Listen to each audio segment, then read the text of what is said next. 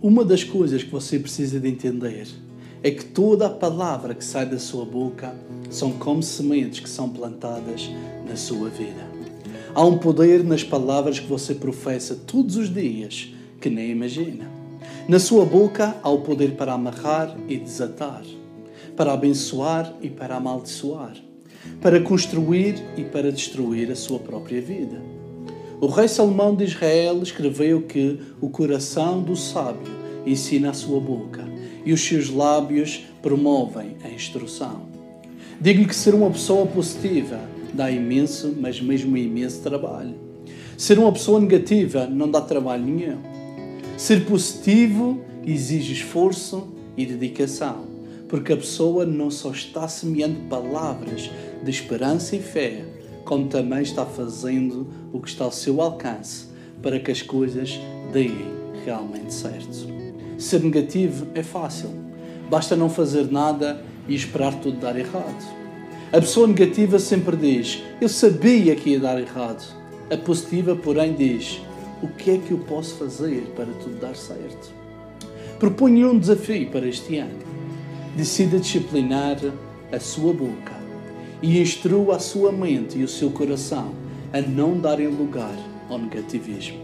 Sei que não é um trabalho fácil, mas peça sabedoria a Deus para que não venha a cair nas teias das suas próprias palavras.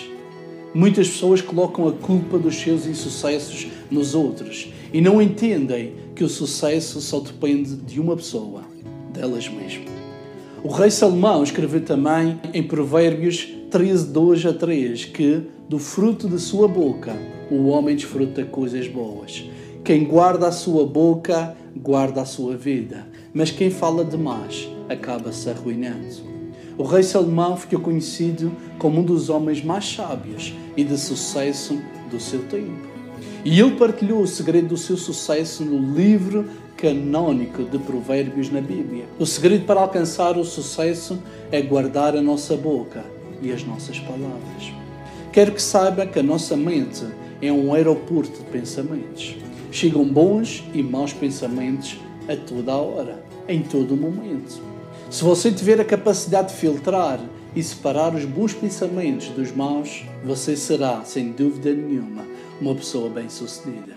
Porque quando você filtra os maus pensamentos, estará guardando a sua boca de dizer coisas que não deve. O pai do rei Salomão, o rei David, num dos seus salmos disse: Mediante a palavra do Senhor foram feitos os céus, e os corpos celestes pelo sopro de sua boca. Utilize as suas palavras como o seu Criador para construir e não destruir, para abençoar e não amaldiçoar, para criar coisas boas e não coisas más.